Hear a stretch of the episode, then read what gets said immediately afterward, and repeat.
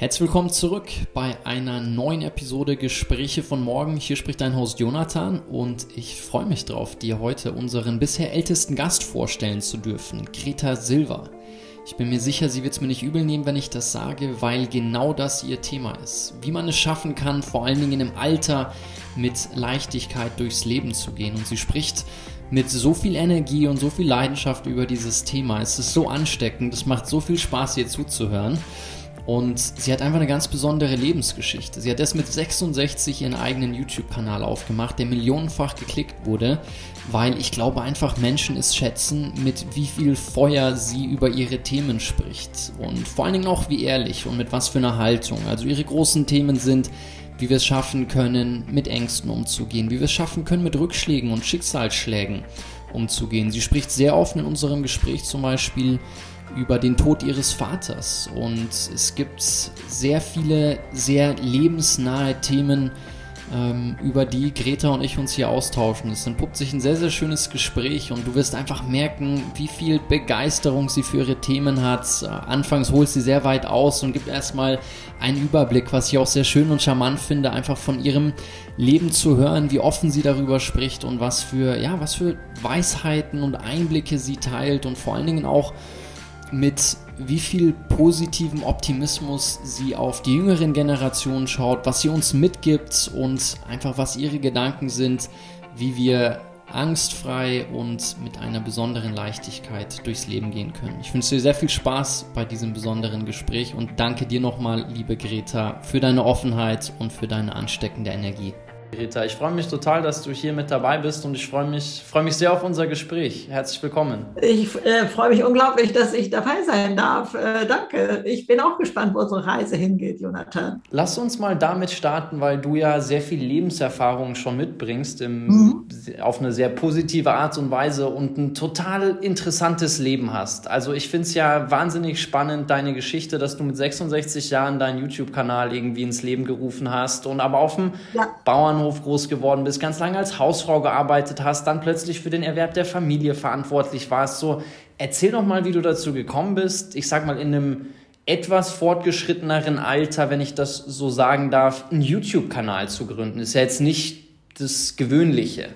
Nein, also erst einmal, ähm, denn ich bin auch so gestartet wie du gerade, dieses Vermeiden, das Wort Alter zu benutzen und so etwas. Für mich ist ja Alter ein Ritterschlag. Ich weiß ja mittlerweile, ich bin jetzt 73, werde im Februar 74.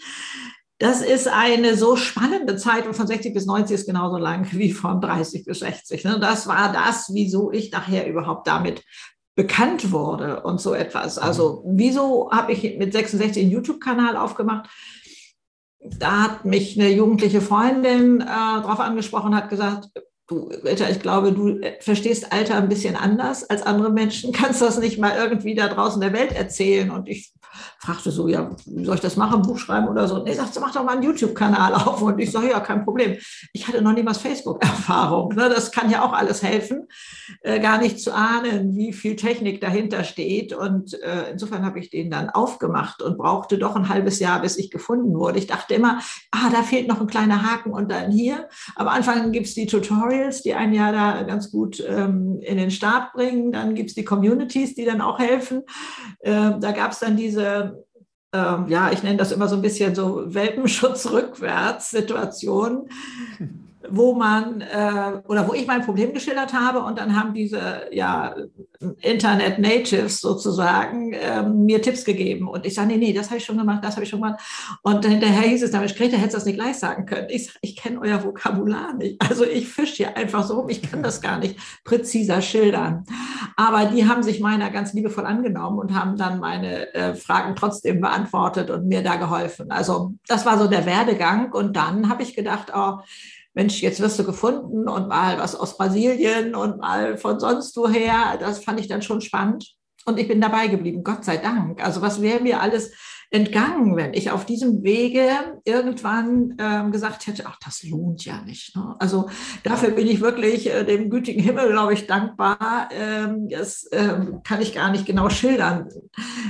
Denn sonst wäre so viel mir entgangen, was daraus entstanden ist. Ne? Also ähm, äh, ja, ich habe dann Bücher geschrieben, die auch erstaunlicherweise äh, zwei Stück in der ersten Woche schon auf der Spiegel-Bestsellerliste standen und so, wo ich immer sagte, meine Güte, ich bin nicht zum Mond geflogen und äh, habe auch kein Herz transplantiert. Ich erzähle aus meinem Leben, was kann ich denn tun, damit ich leichter durchs Leben komme? Was kann ich tun mhm. zu meiner eigenen Zufriedenheit? Muss ich wie jeder gute Deutsche jammern, ähm, dass ähm, irgendwas äh, nicht gut läuft und im Job nicht so ist oder so, sondern habe ich selber Ressourcen da drin, habe ich selber eine Kraft, eine, ein Schalthebel, äh, wie ich was verändern kann. Und da hatte mir das Leben einiges beigebracht, denn äh, du hattest es gerade schon angedeutet, das war ja auch nicht immer nur Sonnenschein bei mir. Ich bin zwar mit einer ganz glücklichen Kindheit auf dem Bauernhof groß geworden, aber mein Vater starb innerhalb eines Tages, als ich 19 war, an Herzinfarkt.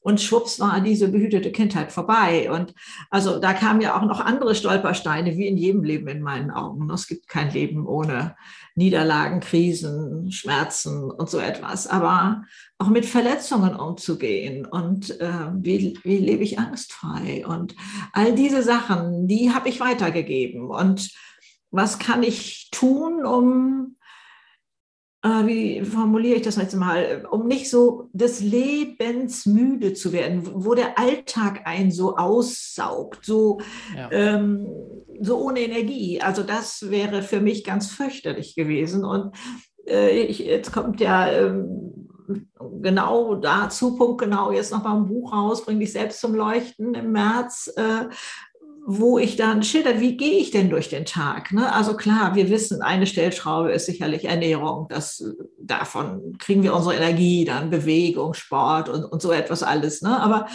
ähm, was machen denn meine Emotionen mit mir? Ist Jammern in der Dauerschleife äh, nicht doch eine Umweltbelastung, denn die zieht mein Umfeld runter und, und mich selber eben auch. Und also da reinzuschauen und dann zu wissen, der große Hebel ist da oben im Kopf. Ich muss nicht denken, was da in meinem Kopf los ist. Und das war ja auch gar nicht so leicht für mich rauszufinden. Und die eigentlich kennen wir die Sätze alle ja schon und die Hirnforschung kann das ja heute auch messen. Damals hat Henry Ford gesagt, egal was du denkst, du wirst recht behalten. Und äh, heute sagt die Hirnforschung, dein Gehirn wird alles tun, damit du recht behältst. Und was ist das für ein gefährlich Ding? Wenn ich denke zum Beispiel, Alter ist schrecklich, dann zeigt mein Gehirn mir all die Bilder, es sortiert ja vor wie eine Google-Suchmaschine, ähm, all die Bilder, die zu meinem Denkmuster passen.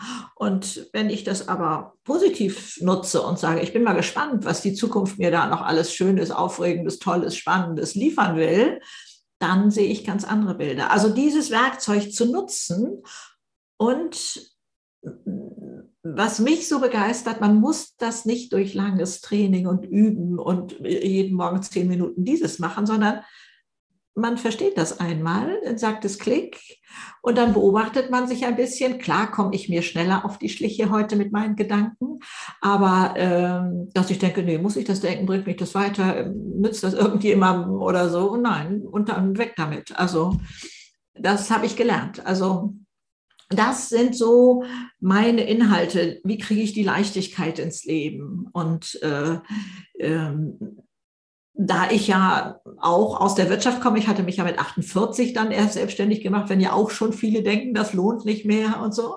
Ähm, da ähm, heute die Brücke zu bauen und zu sagen, ähm, da hat sich gar nicht so viel verändert. Äh, da können wir da drin ganz viele Schalter finden, was ja auch mich schrecklich umgehauen hatte, war mit 30, als ich mir so die Frage stellte, was brauche ich für mein Glück?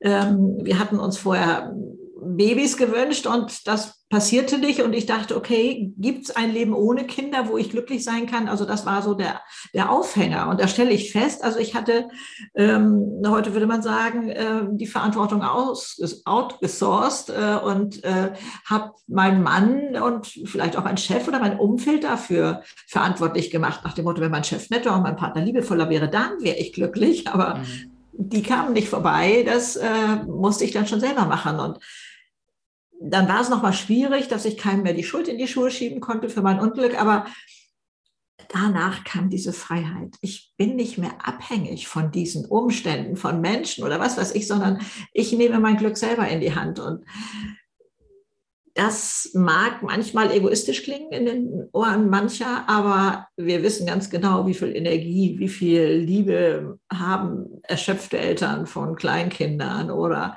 Ältere oder so. Das ähm, kennen wir schon alle. Wenn unser Glückstank voll ist, dann können wir die Welt auseinanderheben. Und dafür zu sorgen, dass das stimmt und zu wissen, was brauche ich denn eigentlich? Was brauche ich denn im Job?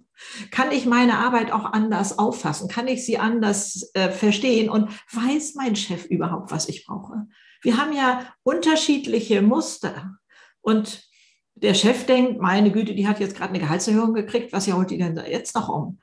Und ich möchte vielleicht gesehen werden, wahrgenommen werden, dass ich nicht das Gefühl habe, ich arbeite für einen Papierkorb und so. Aber das muss ich kommunizieren. Und das ist in der Ehe oder in der Partnerschaft übrigens ganz genauso. Jeder geht immer davon aus, dass der andere das braucht, was ich selber brauche.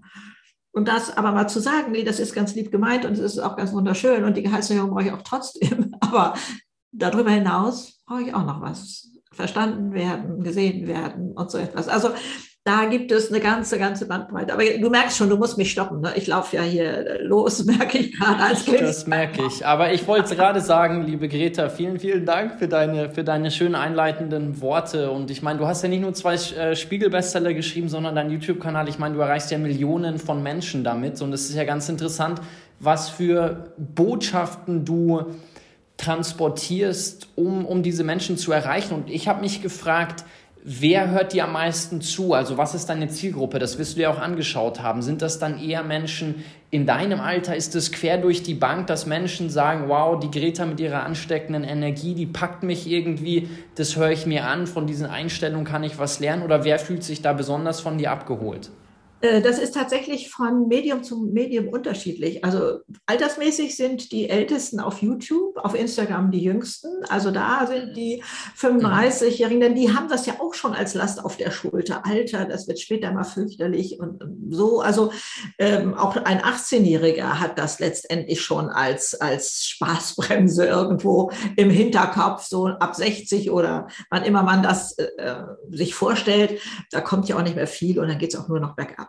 Ne, das, das ist ja so eine Meinung gewesen in den Köpfen und äh, die mal aufzumischen und da mal rauszufegen, das ist also mein Ansehen. Das heißt wirklich auf den unterschiedlichsten, also auf LinkedIn äh, sind es wieder andere und Facebook hat da äh, andere, aber das ist so die Spannbreite. Also ich decke da wirklich sehr, sehr viel ab und äh, bekomme auch das als Resonanz. Ne? Also das ist ja sozusagen das, was dann immer die Seele streichelt, ne? die Kommentare und die persönlichen Nachrichten und die E-Mails, die ja. dann da ähm, zurückkommen. Und ähm, sie geben mir das Gefühl, ich mache etwas Sinnvolles. Und das ist ja heute etwas, was jeder Mensch eigentlich erreichen will, auch im Job. Ne? Also es ist ja heute gerade diese Generation, die auch deine Generation, die nach dem Sinn sucht und ähm, was mir ganz viel Hoffnung auch für die Zukunft gibt. Ne? Also mit der Jugend unter, unter uns kann uns ja in meinen Augen gar nichts passieren. Dass also die Verlockung des Geldes so viel kleiner geworden ist und so, da weiß ich so viel Schönes äh, zu sehen. Ähm, und ähm, ja, dass die Firmen das auch bitteschön verstehen. Und ja, ich habe dieses große Glück, dass äh, ich ein bisschen in den Schuss gefallen, etwas Sinnvolles tun darf. Das macht mich sehr, sehr glücklich. Und ich glaube, es ist eine Win-Win-Geschichte. Ne? Ja, ich habe 600 Videos da auf YouTube und es ist auch Arbeit. Und, aber ich empfinde das nicht so. Also ich mache das so gerne und finde es so schön, dass meine Gedanken da auf so fruchtbaren Boden fallen. Das ist schon toll. Ja, das glaube ich. Also gibt ja fast nichts Schöneres als dieses Gefühl, was du beschrieben hast, was wirklich Sinnerfülltes, äh, Sinn, Sinnerfülltes ja. zu tun. Und ich fand es ganz spannend, als du auch gesagt hast, dass du so glücklich darüber bist, dass du am Ball geblieben bist und weitergemacht hast, weil sonst dir so viel entgangen wäre. Magst du mal von ein, zwei Highlights sprechen, wo du sagst, dadurch, dass du das gestartet hast, dadurch, dass du nach außen gegangen bist, deine Videos teilst, deine Bücher teilst, in Podcasts und über Social Media auftrittst, welche Türen da für dich aufgegangen sind und wo du sagst, so ein Geschenk, dass genau das passiert. Also ich habe ja selber nicht geahnt, was in mir steckt. Ich hätte doch nie gedacht, also wenn man mich da jetzt vor vier Jahren oder fünf Jahren angesprochen hätte, du wirst mal Bestseller schreiben, hätte ich gesagt, ja, hm, wovon träumst du nachts? Ne? Oder ähm, ja, dass, dass ich ein Podcast haben werde, dass ich als Speaker auf Kongressen in Unternehmen sprechen darf, ähm, wo ich immer denke, ähm, wie kann das sein? Also, äh, und dieses Staunen möchte ich auch nicht verlieren. Ich möchte das nicht als selbstverständlich mal irgendwann hinnehmen. Ich äh, werde alles tun, dass mir das gelingt, weil es ist nicht selbstverständlich. Es ist für mich ein, ein, ein ganz großes Geschenk und ähm, das alles hätte ich doch gar nicht gewusst, hätte ich gar nicht geahnt. Also ähm, ja, auch wer sich für meine Meinung interessiert. Also das sind ja nicht nur Menschen in einer Notlage, die jetzt sagen, oh Gott, oh Gott, wer kann mir da helfen? Mal gucken, was Greta dazu sagt, sondern es kommt ja zum Teil auch aus dem prallen Leben und, und ähm, wo man sich ergänzt und wo man so ein bisschen philosophiert über Themen und einfach mal da abtaucht und gemeinsam guckt, was ist denn da drunter? Wo wollen wir hin und was verbirgt sich dahinter? Äh, und ähm, was verbirgt sich hinter der Angst oder was, was äh, gibt es da ein, ein äh, Benefit für mich, wenn ich ängstlich bin oder, oder also immer weiter zu gucken. Und dadurch, dass ich das ja für meine Videos mache oder für einen Podcast auch, oder wenn ich eine Rede vorbereite oder so, tauche ich ja auch immer wieder ein Stück weiter hier in mir selber ab. Und das ist doch, also ja. Win-Win-Win-Situation.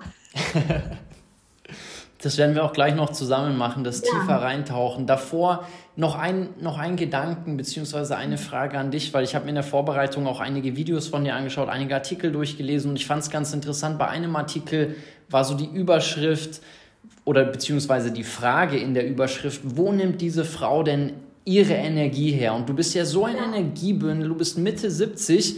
Wo kommt das bei dir her? So, woher kommt dieses innere Feuer, in egal welchem Medium man dich findet, mit dieser Energie immer wieder aufzutreten? Ja, ich bin das tatsächlich am liebsten. Also ähm, ich ähm, mag es gerne, wenn ich so unterwegs bin, wenn ich morgens schon mit diesem Brausepulvergefühl im Bauch aufwache und denke, boah, was wird das so für ein Tag?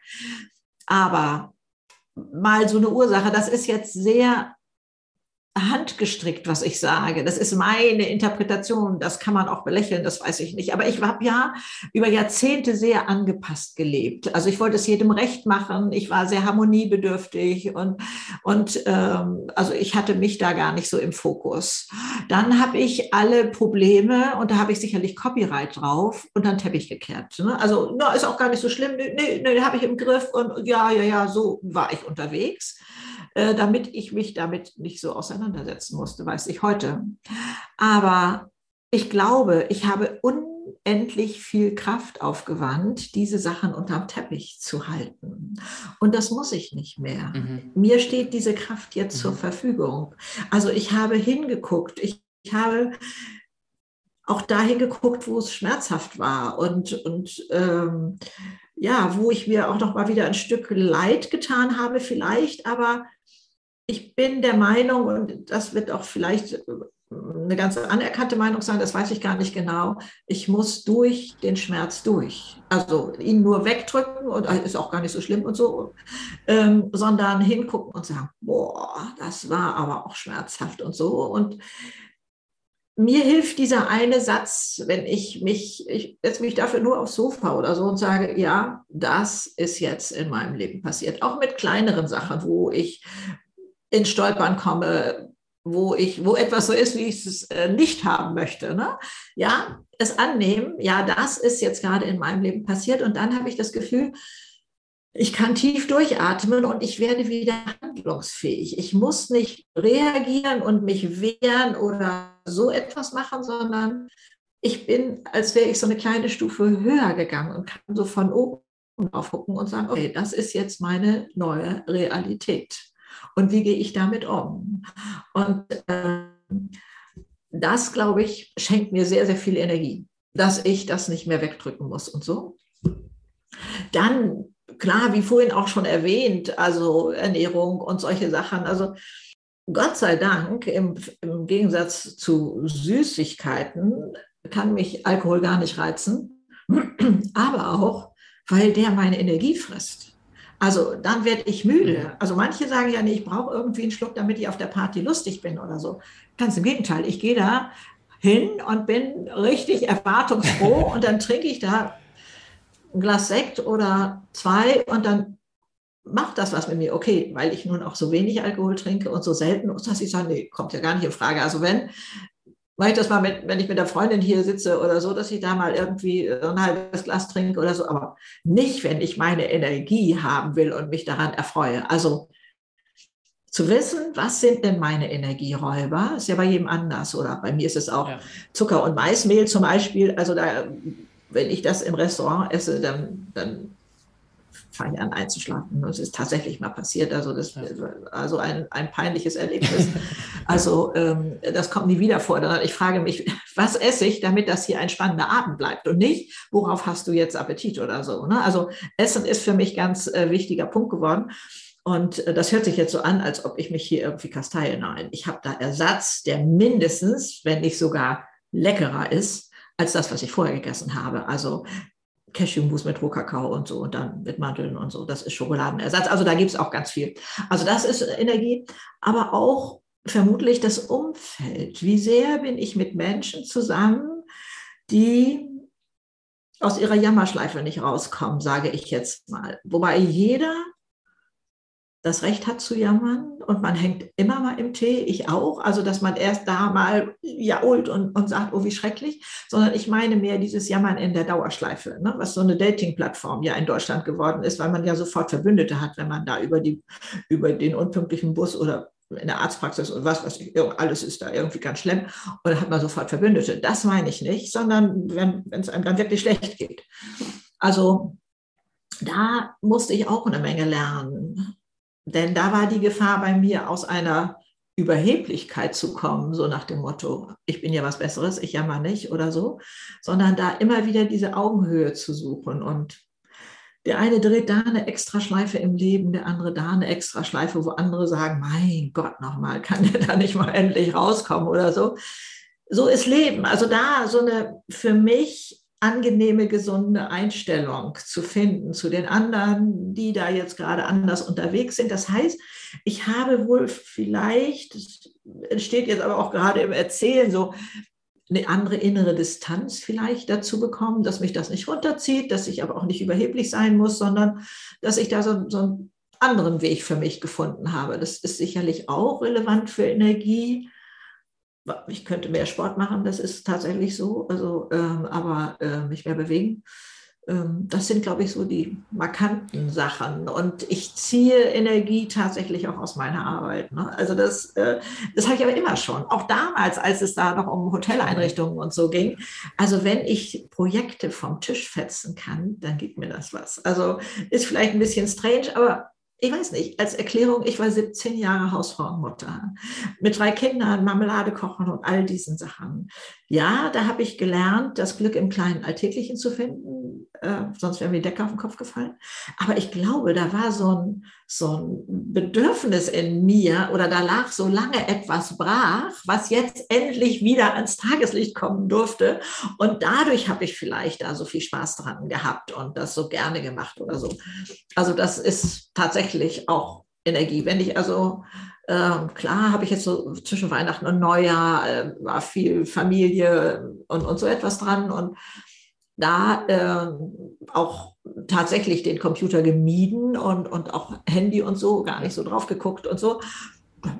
dachte ich, okay, jetzt aber auch gerne mal wieder los. Ne? Also ich mache das gerne. Da, da kommt so eine Energie. Das merkt man. da kommt so eine Energie hoch. Ich glaube, jetzt habe ich alle Punkte erwähnt, die irgendwo im Zusammenhang mit Energie stehen. Also ich fand deinen Gedanken sehr schön, was du eingangs gesagt hast mit diesem unter den Teppich kehren und dass du da ja. hingeschaut hast und dass dieses Hinschauen dich eigentlich frei ja. gemacht hat. Und ich finde diesen Gedanken, du meintest, so, das wäre jetzt irgendwie von dir zusammengereimt, aber das ist ja in der Form auch belegt tatsächlich, dass je mehr emotionalen Ballast, wenn man das mal so nennen mag, ich mit mir herumschleppe, umso weniger Energie habe ich, weil umso mehr Kraft muss ich da rein investieren. Und mit Blick auf dein Thema der Leichtigkeit, ich glaube, wenn man es schafft oder je weniger solchen emotionalen Ballast man mit sich rumschleppt, indem man eben unter den Teppich schaut, umso leichter fühlt man sich natürlich auch und umso mehr Energie hat man, weil man nicht die ganze Zeit gucken muss, okay, was halte ich da eigentlich unter diesem ja, Teppich. Ja, oder auch so alte Verletzungen im Rucksack. Ähm, ich habe da immer das Bild, dass man die im Rucksack ja. hat, ich weiß es nicht. Ähm, und ich musste das ja selber auch lernen. Ich war ganz übel gemobbt worden damals, obwohl ich ja selbstständig war, war ich in, ähm, für ein Projekt in so ein Unternehmen mit eingebunden und da hatte jemand Lügengeschichten über mich erzählt, was ich ja als Letzte mitbekommen hatte. Ähm, wie sich später herausstellte, die wollte gerne meinen Job da haben. Aber ähm, das hat mich so ausgehebelt und da habe ich sehr schnell begriffen, wenn du da weiter hingehst, also ich hätte gerne den Auftrag hingeschmissen, aber ich brauchte das Geld. Also ähm, dann äh, musst du einen Weg finden, ohne diesen Klose im Hals und Magengrummeln und sowas da reinzugehen wieder, mich mit den Menschen zu treffen, äh, die der anderen überhaupt da Glauben geschenkt hatten und, und so etwas. Also das war ein großes Thema für mich und dann habe ich sehr schnell gewusst, es geht nur mit Verzeihen. Und äh, verzeihen bedeutet nicht klein beigeben und sowas, äh, und, äh, sondern ich entziehe damit dem anderen die Macht, mich zu verletzen. Der muss das gar nicht erfahren. Der Täter und die Tat bleiben so kriminell, wie sie waren.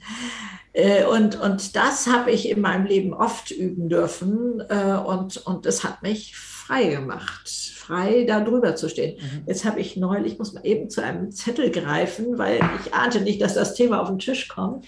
Ich habe noch von diesem wunderbaren Neil Donald Welch einen Satz neulich gerade, Sonntag war es, gelesen oder gehört bei ihm erst und dann gelesen. Vergebung ist das größte Hindernis für spirituelle äh, für spirituelles Wachstum.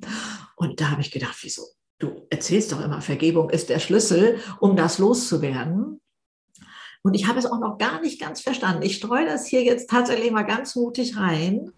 Es gibt noch eine Ebene mhm. darüber.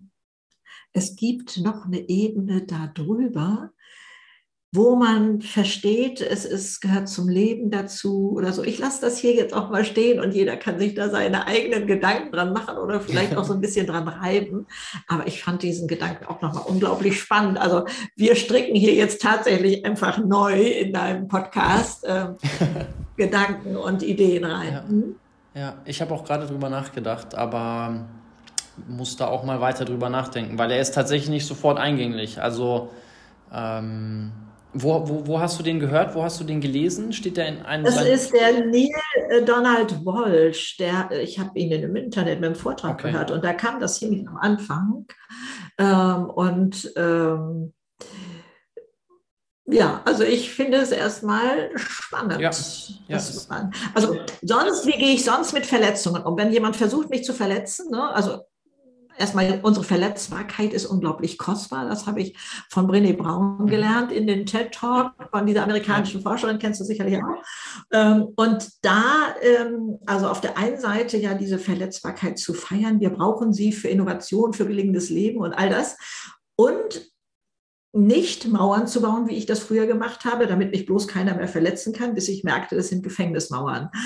Und da dann äh, hatte ich mir so ein paar ähm, ja, Bilder, Bildergeschichten äh, genommen. Also wenn man jetzt äh, Bill Gates sagen würde, du bist der größte Loser, hast ja nie was gebacken gekriegt, dann würde der vermutlich auf den Menschen zugehen und sagen, eine Güte, geht es Ihnen nicht gut, haben Sie zu lange in der Sonne gelegen, soll ich einen Arzt rufen. Der kommt ja nicht ja. darauf, zuerst anzunehmen. Ja. ja. Oder eben ähm, jemand schickt so ein Paket zu mir und ich kann sagen, Annahme verweigert. Also da lassen. Oder noch so ein anderes Bild hatte, ich habe mal ein halbes Jahr Judo gemacht, als ich ganz jung war. Also, und dann war das eine gemischte Gruppe. Also das heißt, ich sollte diese starken Männer ja irgendwie auf die Matte kriegen. Das heißt, konnte ich mit eigener Kraft ja gar nicht schaffen. Das heißt, ich musste deren ja. Schwung nehmen, so ein bisschen umleiten und dann durften die da allein vor die Wand laufen oder auf die Matte. Äh, also das waren meine Bilder, wie ich dann umgegangen bin mit Verletzungen, die auch sichtbar eindeutig auf mich abgezielt waren erreicht mich heute nicht mehr.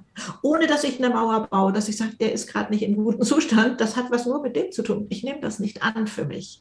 Also mich selber zu hinterfragen oder auch äh, ein eigenes Verhalten mal zu überdenken, finde ich ganz mhm. wichtig, absolut wichtig.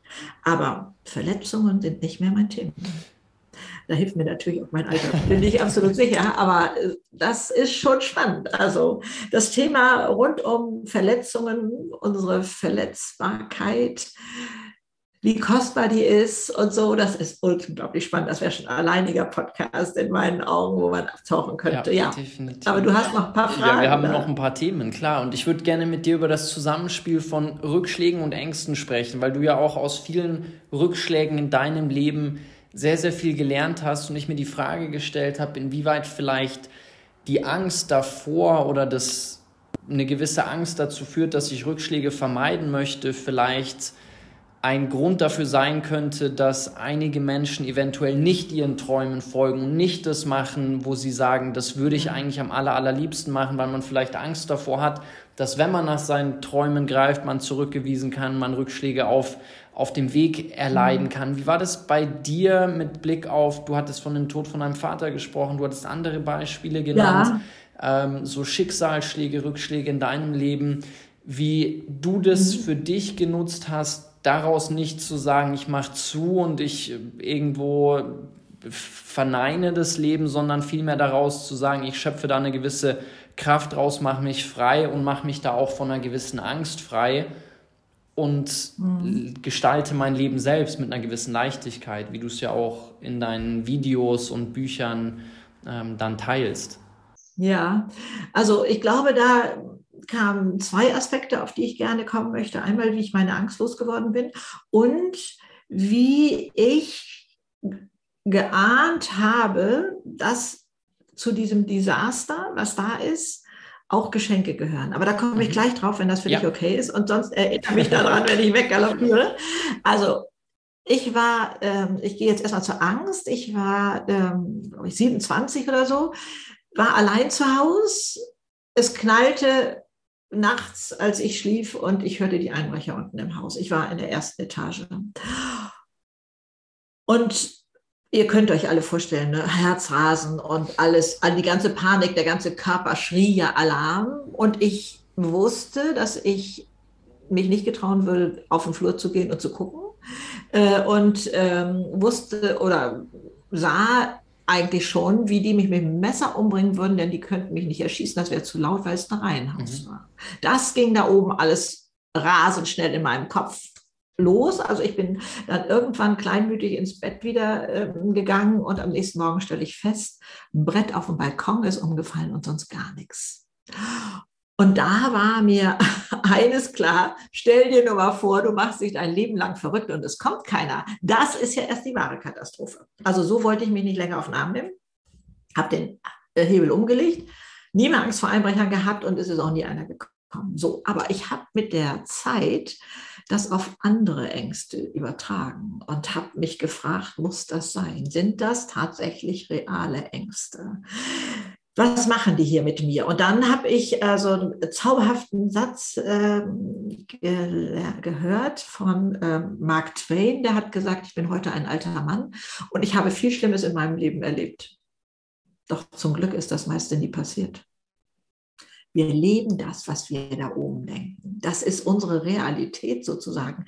Und da habe ich gemerkt, dass das darf so nicht sein. Die Statistik sagt, wir machen uns zu 95 Prozent für Sachen verrückt, die gar nicht eintreten. Ähm, und da, das waren für mich Schlüsselmomente, wo ich gesagt habe, hey, Angst ist ja erstmal ein wichtiges, äh, eine wichtige Emotion, die soll uns vom Feuer bewahren und von anderen Gefahren und so etwas. Ne?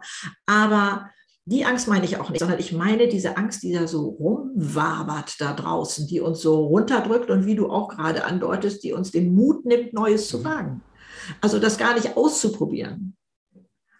Und ich glaube, wenn man das mal auf diese Art und Weise durchdenkt und dann fragt, will ich das? Also heute, klar kenne ich das auch, dass erstmal so eine Angst hochkommt. Und dann frage ich mich, wofür kann ich sie jetzt nutzen?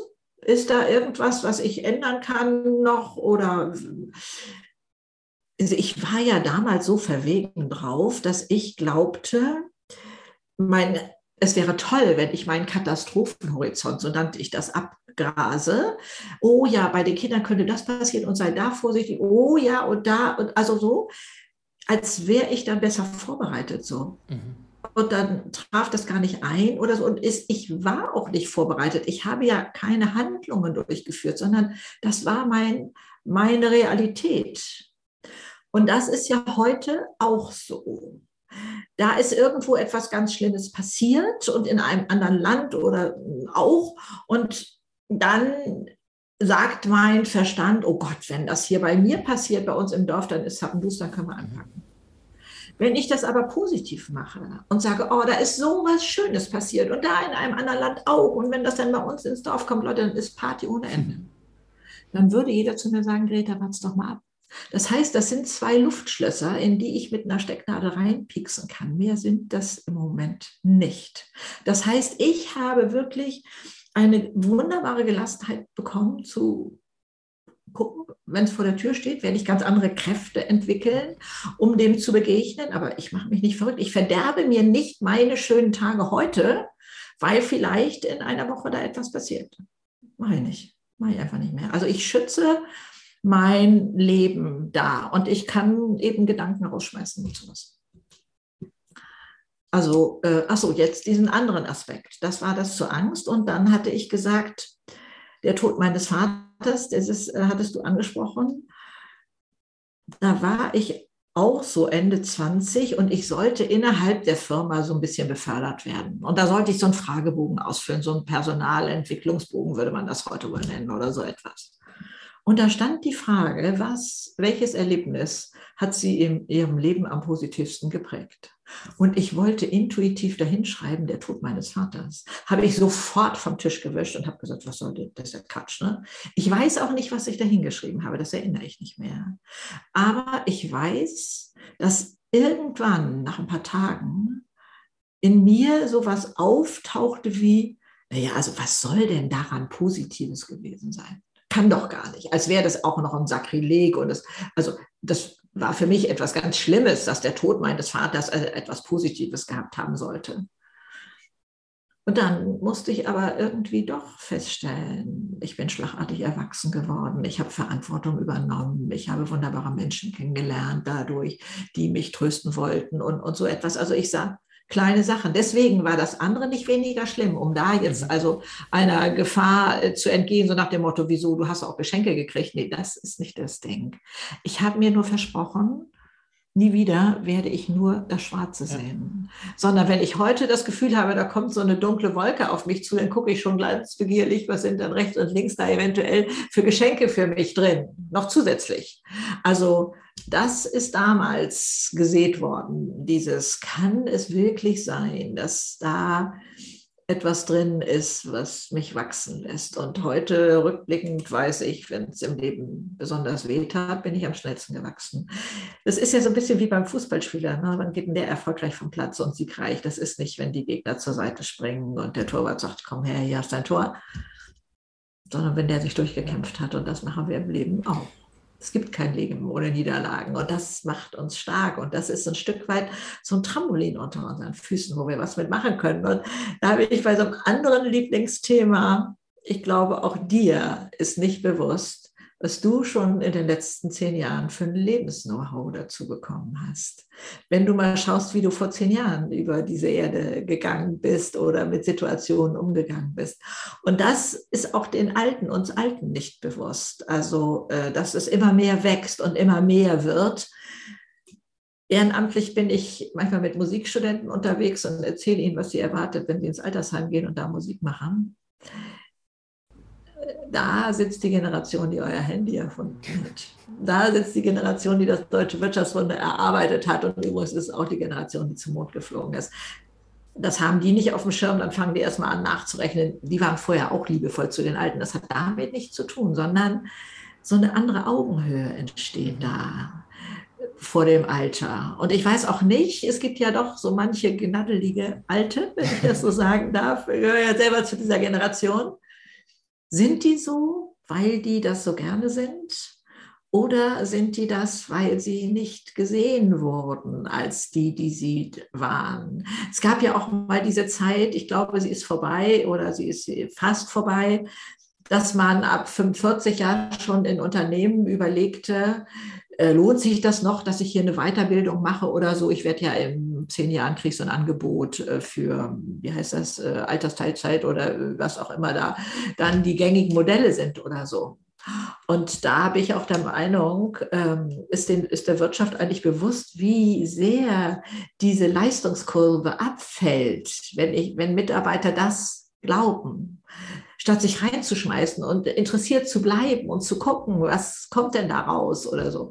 Also das ist ein anderes Thema. Aber da äh, glaube ich, ist äh, in unseren Köpfen ganz, ganz viel zu ändern. Und wir Alten klappen ja auch gerne das Buch zu und sagen, äh, ja, jetzt brauche ich einen Rollator, ne? also jetzt bin ich alte, ich muss jetzt gar nichts mehr anfangen. Ne? Oder Treppenlift führt direkt in Sarg, in den Köpfen von alten Leuten. Und dabei ist er wie ein Ferrari. Ferrari fährt von A nach B und Treppenlift fährt von oben nach unten. Und das ist auch eine Eigenschaft, die kommt erst im Alter. Denn junge Leute jaulen nicht rum und sagen, oh Mensch, jetzt kann ich die Wäsche nicht mehr mit der Hand waschen, das wird mir so beschwerlich, jetzt muss ich eine Waschmaschine haben. Hat nie einer gemacht. Also wir haben immer Helfer gebraucht.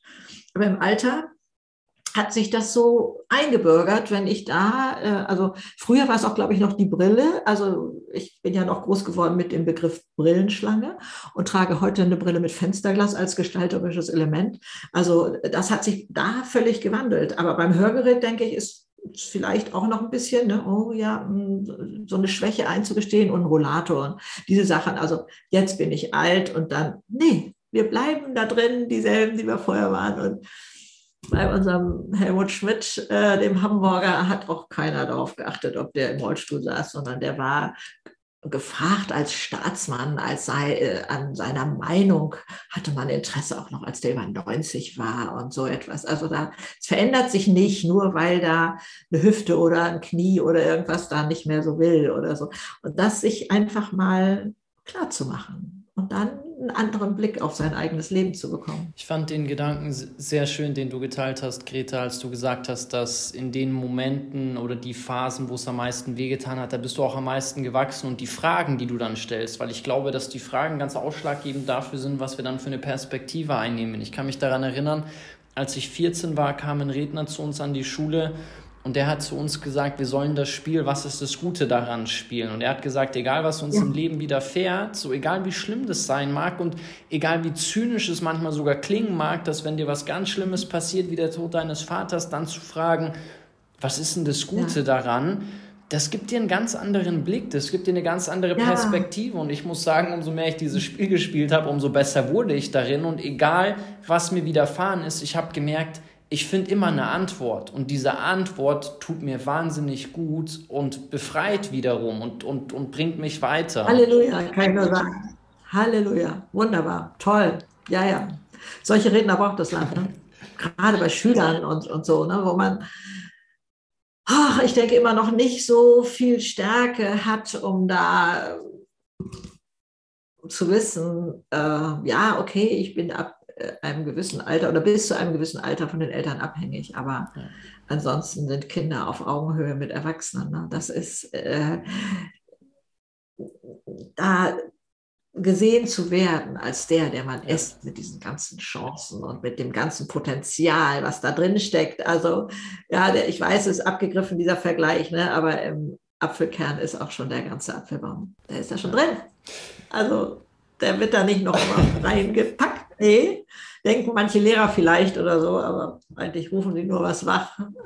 Greta, jetzt ist es ja so, ich meine, uns trennen knapp 50 Jahre und du bist in einer Zeit groß geworden. Ich glaube, ich bin die letzte Generation, die noch nicht mit einem Smartphone sofort groß geworden ist. Ich glaube, die wurden irgendwie eingeführt, als ich 16, 17 Jahre alt war. So meine jüngeren Brüder, die haben schon einfach immer irgendwie ein Smartphone gehabt. Wenn du dir anschaust oder wenn du einen Blick auf unsere Generation wirst, was sind Werte und Erkenntnisse aus deinem Leben, wo du sagst, die möchtest du vor allen Dingen der jüngeren Generation noch mitgeben, weil wir vielleicht eine Welt, wie du sie gekannt hast, nie, wie, nie kennenlernen können aus, aus einer persönlichen Erfahrung heraus? Was ist es, was, was du uns da mitgibst?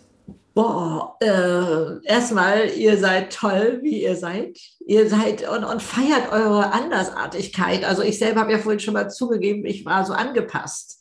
Nee, das, die anderen gibt es ja schon. Also da zu wissen, diese, dieses, was das Umfeld manchmal als komisch bezeichnet oder bei mir auch diese Energie, die dann gestoppt werden wollte oder so, heute werde ich dafür gefeiert, das ist für mich so, so ein, eine Wohltat sozusagen. Aber stehe dazu, egal was anders ist als bei den anderen. Steh dazu. Und so wirst du authentisch und, und das als deine Stärke zu erkennen und, und zu gucken, was kannst du daraus machen oder so, das würde ich unglaublich gerne mitgeben. Dann auch, äh, dass das Leben Wandel ist. Ne? Also das ist ja leider bei meiner Generation manchmal so, dass die denkt, ah, jetzt ist es gerade so schön, kann jetzt die Welt nicht stehen bleiben. Nee, ist sie nie. Ist sie nie. Also ich kann sagen, ja, ich will kein WhatsApp oder was weiß ich haben. Dann muss ich die Konsequenzen tragen und dann kriege ich auch nicht die Fotos von meinen Enkelkindern. So, ne? Bom, aus.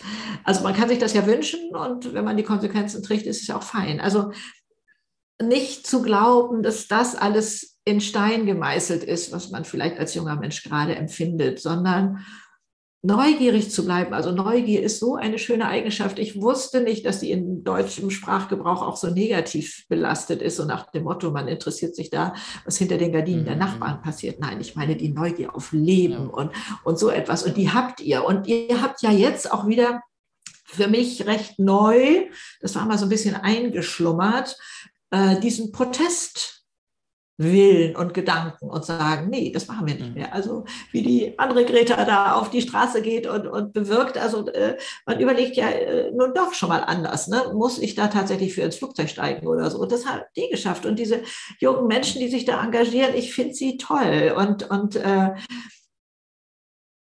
ja, ich weiß, es gibt da auch andere Meinungen dazu, dürfen sie auch sein oder so, aber erstmal das da drin finde ich so mhm. wichtig und so toll.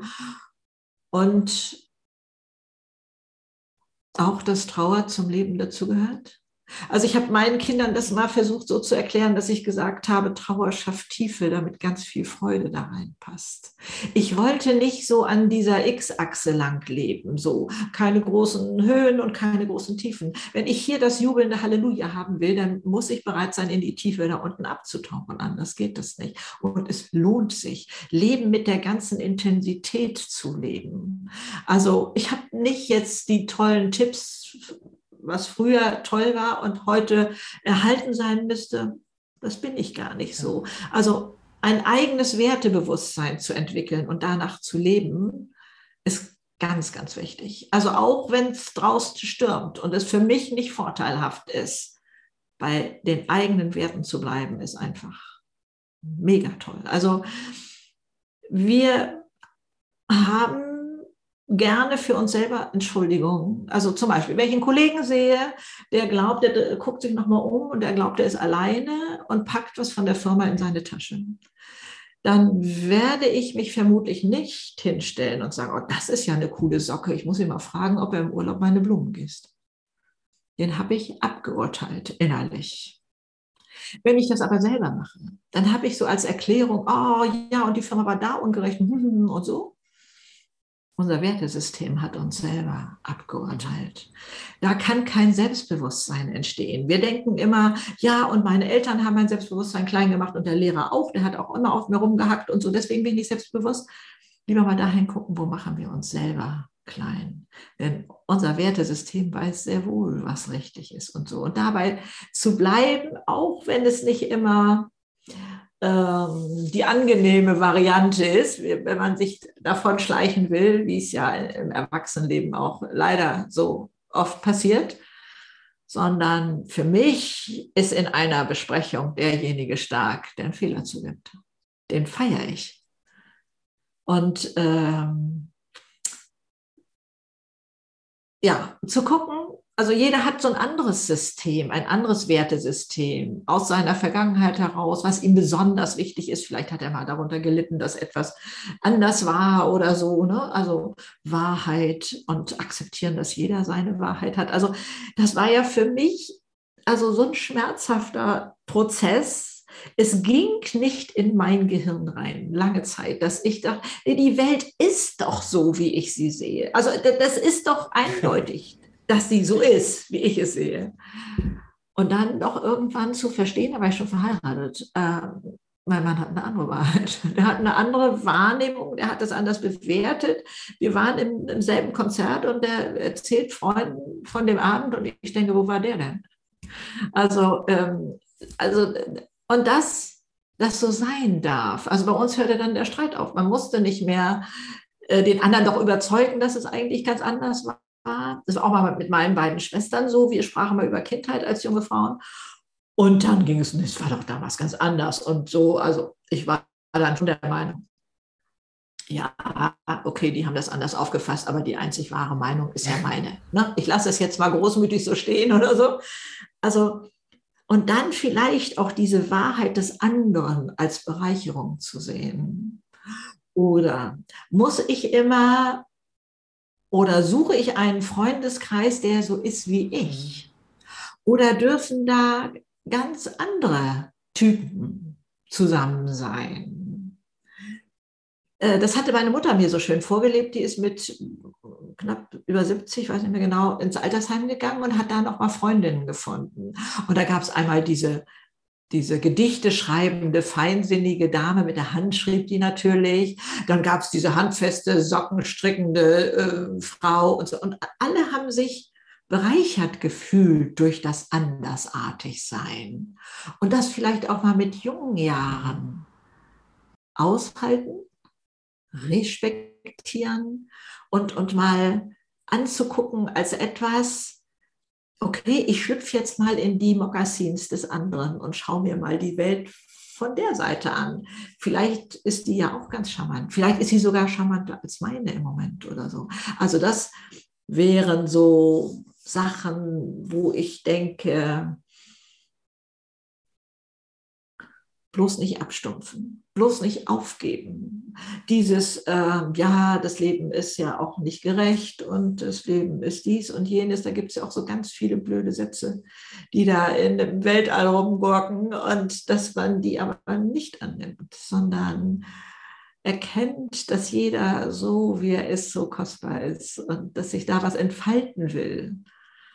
Und ähm, das sind so meine äh, Tipps sind es ja nicht wirklich. Ne? Aber ich denke, ihr ja, habt die so. sind wirklich schön. Also ich finde, du hast eine ganz, ganz besondere Art, aufs, aufs Leben zu blicken. Und auch was für ein toller Satz, den du mit deinen Kindern geteilt hast, dass Trauer Tiefe erzeugt, damit mehr Freude reinpasst. Und ich glaube tatsächlich auch, dass dadurch Freude entsteht, die wiederum andere Menschen zu spüren bekommen. Wenn ich das zum Beispiel mal auf einen Bereich übertrage, so wenn ich mir meine Lieblingsschriftsteller anschaue, dann sind das ganz häufig Menschen, die wahnsinnig tief in sich selber reingeschaut haben, unheimlich viel Trauer verspürt haben und, und widrige Phasen in ihrem Leben durchleben mussten, dadurch so tief gekommen sind und dadurch aber für so viele andere Menschen da draußen so viel Freude erzeugt haben durch ihr Wirken. Ob das Musiker, ob das Schriftsteller, ob das Denker, Unternehmer sind, also in ganz, ganz vielen Fällen lässt sich dieses Muster erkennen und ich finde es einen richtig, richtig schönen Satz, den du da mit deinen Kindern geteilt hast.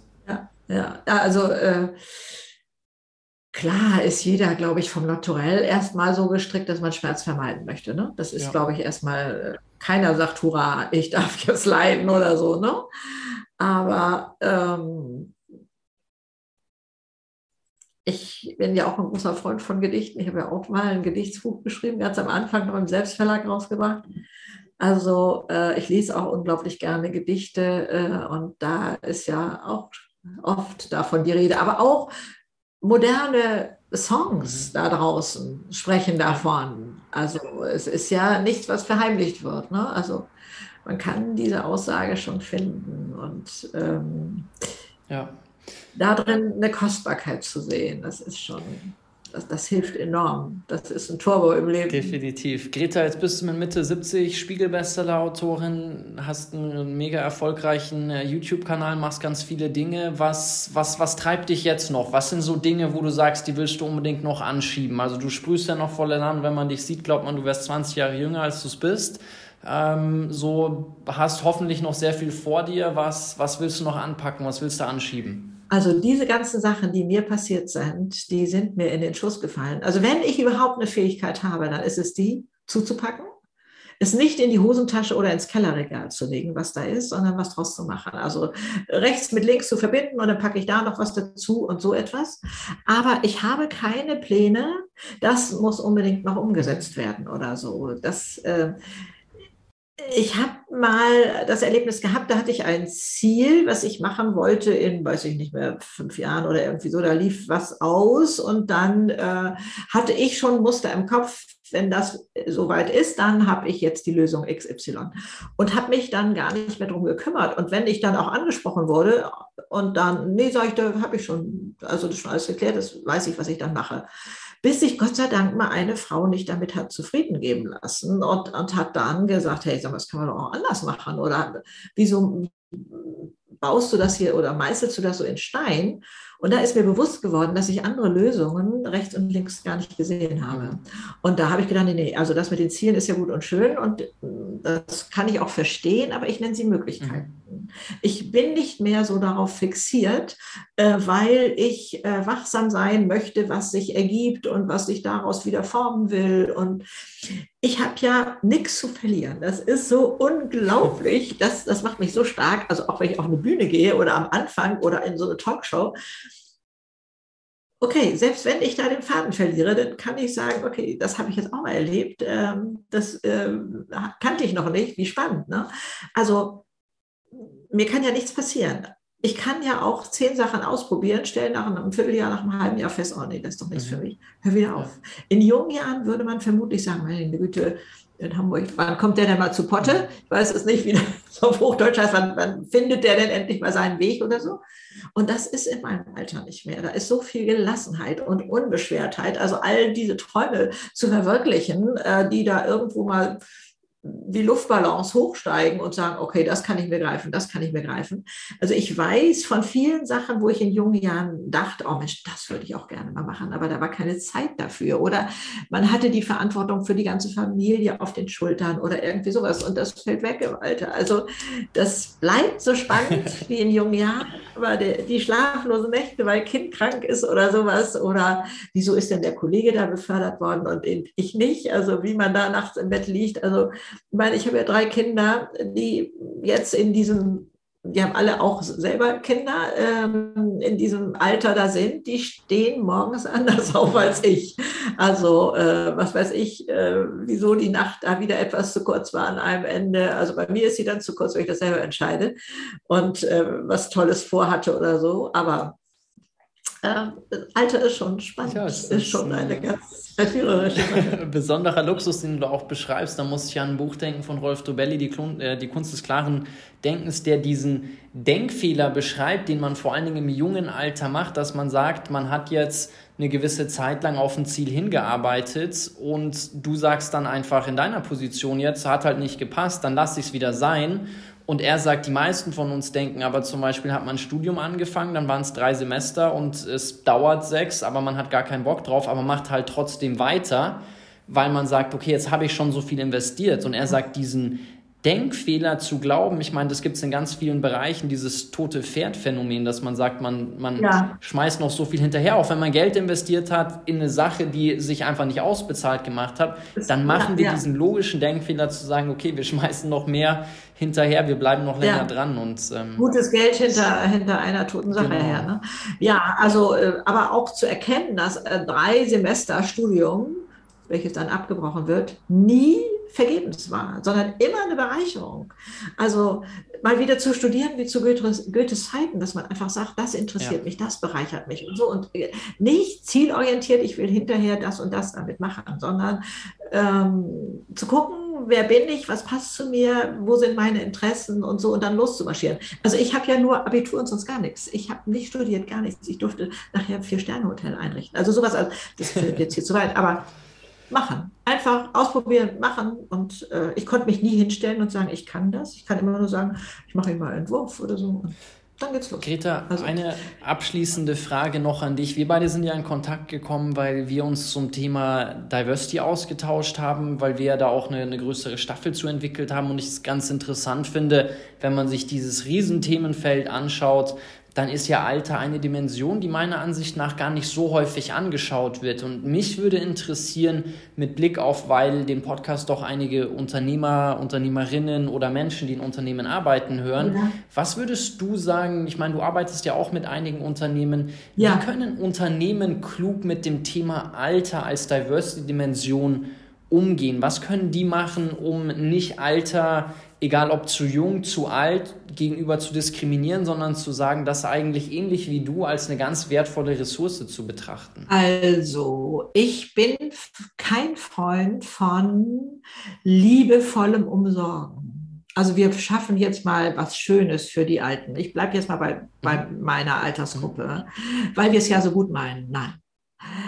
Auf Augenhöhe bleiben. Also ähm, keiner will Mitleid. Also wir Alten nicht, äh, Menschen im Rollstuhl nicht oder was weiß ich, die sind alle nur auf einer Ecke vielleicht eingeschränkt und ansonsten sind die voll da. Also ähm, das wäre also eins, ähm, durchaus Forderungen zu stellen ähm, und wenn es geht, auch innerlich gar nicht zu unterscheiden. Wie alt ist der jetzt eigentlich? Der eine wirft das an sein, von seinem Können in den Topf, in den Firmentopf und der andere was anderes. Also es ist ja auch schon wieder sehr umstritten, wenn man sagt, ja, die Alten haben Erfahrung und die Jungen mhm. ähm, äh, sind experimentierfreudiger oder was sagt man, äh, haben das neueste Know-how von der Uni mhm. oder irgendwie sowas. Nee.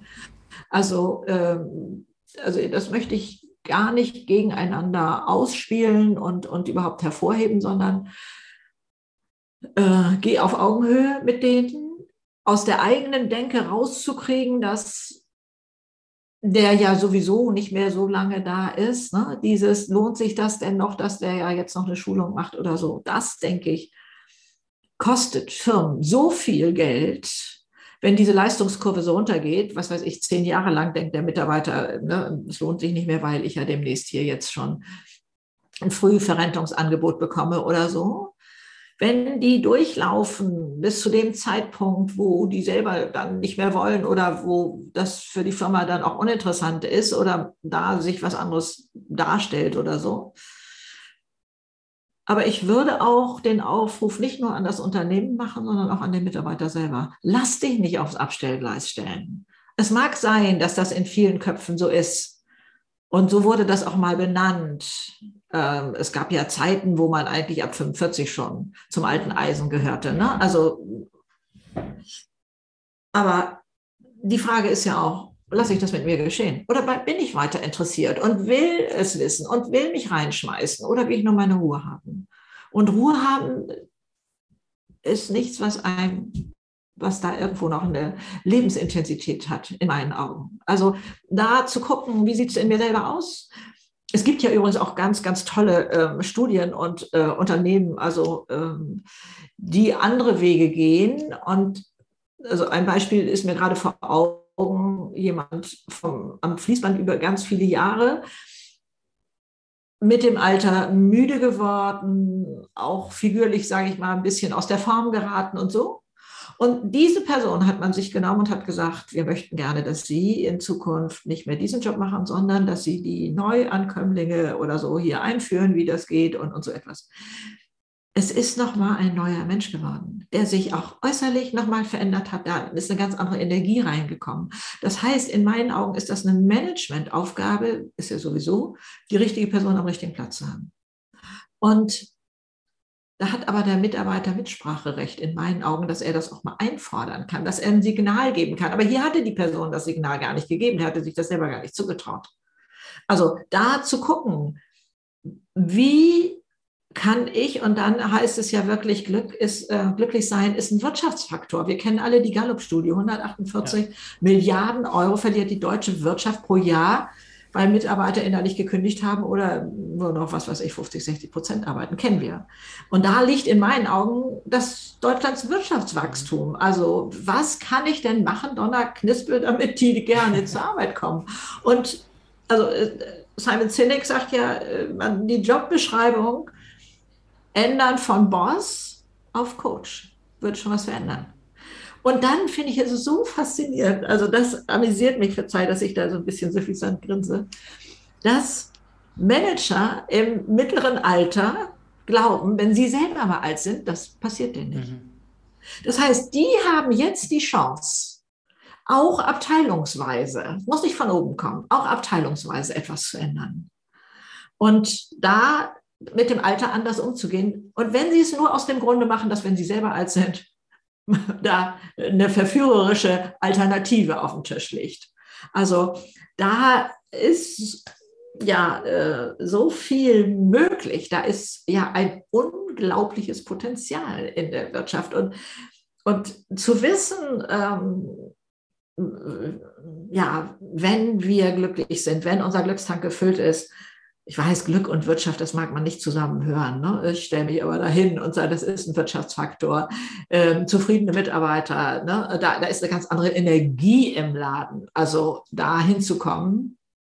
Und ich meine, so viel ist da gar nicht nötig. Man muss nicht zaubern können. Man geht wieder zu den Menschen zurück und so. Aber ich glaube, ich bin da ganz guter Dinge. Ich weiß nicht, wie siehst du das? Ich glaube, das lässt sich sowieso nicht verhindern. Diese alte Struktur, ja, habe ich Hochachtung vor, ja, die hat uns nach dem Krieg groß gemacht und so weiter. Und ich kann auch manch alten Herrn verstehen, der Angst hat und das nochmal zu ändern. Und weil er sagt, ja, aber da wird sie ja groß geworden. Aber das ist nichts für die Zukunft. Das kann so nicht bleiben. Und das, das hat sich schon totgelaufen in meinen ja. Augen. Und da kommt ihr jungen Leute daher und stellt ganz andere Anforderungen und so etwas. Also ich, mir ist da nicht bange. Mir ist da auch nicht bange. Also, das, das merkt man ja jetzt schon, wenn man sich die allein ja. die letzten paar Jahre anschaut, was da für ein Wandel ja. an Haltung und Mindset äh, stattfindet und ja. was man sich gefallen lässt und was nicht mehr welche Arten von Arbeiten, also Glück und Wirtschaft zusammenzudenken, so das wird die neue Norm sein. Und das sind Sachen auch vor allen Dingen mit der Sinnebene, der Nachhaltigkeitsebene, dieser Ebene, den Menschen wieder zu sehen. Das wird ja. ein, ein sehr holistisches, kohärentes Konstrukt, wo wir diese ja. ganzen Punkte zusammendenken und nicht mehr unabhängig von. Halleluja, ist das nicht toll? Ist das nicht toll? Ja, also, also ich, solche ja. Zukunftsaussichten zu haben. Also ich finde das großartig. Also auch diese Richtung Stille Revolution, Bodo Jansen ja, genau. und so, äh, finde ich extrem äh, inspirierend und boah, es ist so viel möglich. Und äh, okay, man ist natürlich dann auch immer in einem Umfeld, die so ähnlich unterwegs sind. Ne? Also äh, ich denke, das schießt doch wie Pilze aus der Erde. Ne? Du bist doch auch so unterwegs. Also und sagt, hey, wo sind die Hebel für ein Unternehmen? Ne? Wie kommen sie raus aus dieser Starrheit? Die in meinen Augen nicht verteufelt werden ja. sollte, also sondern äh, auch geachtet als ein stabiles Instrument von damals. Also ich äh, ich denke, das funktioniert nicht so, wenn man ähm, das eine so beschuldigt oder so, sondern das, und das geht langsam über in dieses andere und ähm, da habe ich gar keine Angst. Da habe ich gar keine Angst. Das wird sich durchsetzen und eigentlich ist es ja schon, ist ja schon hat sich ja schon durchgesetzt. Also äh, das freut mich schon sehr. Ja, also ich habe ja auch der Wirtschaft, muss ich das auch noch vorstellen, nochmal den Markt der Best Ager geöffnet. Die haben ja auch gedacht, ne, da kann man ja nichts mehr verkaufen, außer Gummistrümpfe und Magnesium oder so. Ne? Also dass da nochmal ähm, also so viel ähm, ja, weltoffene und Kaufkraft ähm, äh, sich hinter verbirgt, das äh, war auch nicht jedem Unternehmen klar. Und äh, darf ich Markenbotschafter sein. Das finde ich auch ganz äh, spannend und äh, ja, einfach neu denken und nicht in alten Rastern laufen. Ist schon toll. Du hast eine richtig ansteckende, gute Energie, Greta. Ich sage vielen Dank. Es hat wahnsinnig viel Spaß gemacht, mit dir zu sprechen. Danke für den coolen Austausch. Weiterhin alles, alles Gute für dich, für dein Buch im März und alles, was ansteht. Es war wirklich toll. Danke. Ich danke dir und äh, finde es unglaublich toll, wie du unterwegs bist. Und du bist für mich ein Mutmacher. Also insofern danke dafür. Tschüss.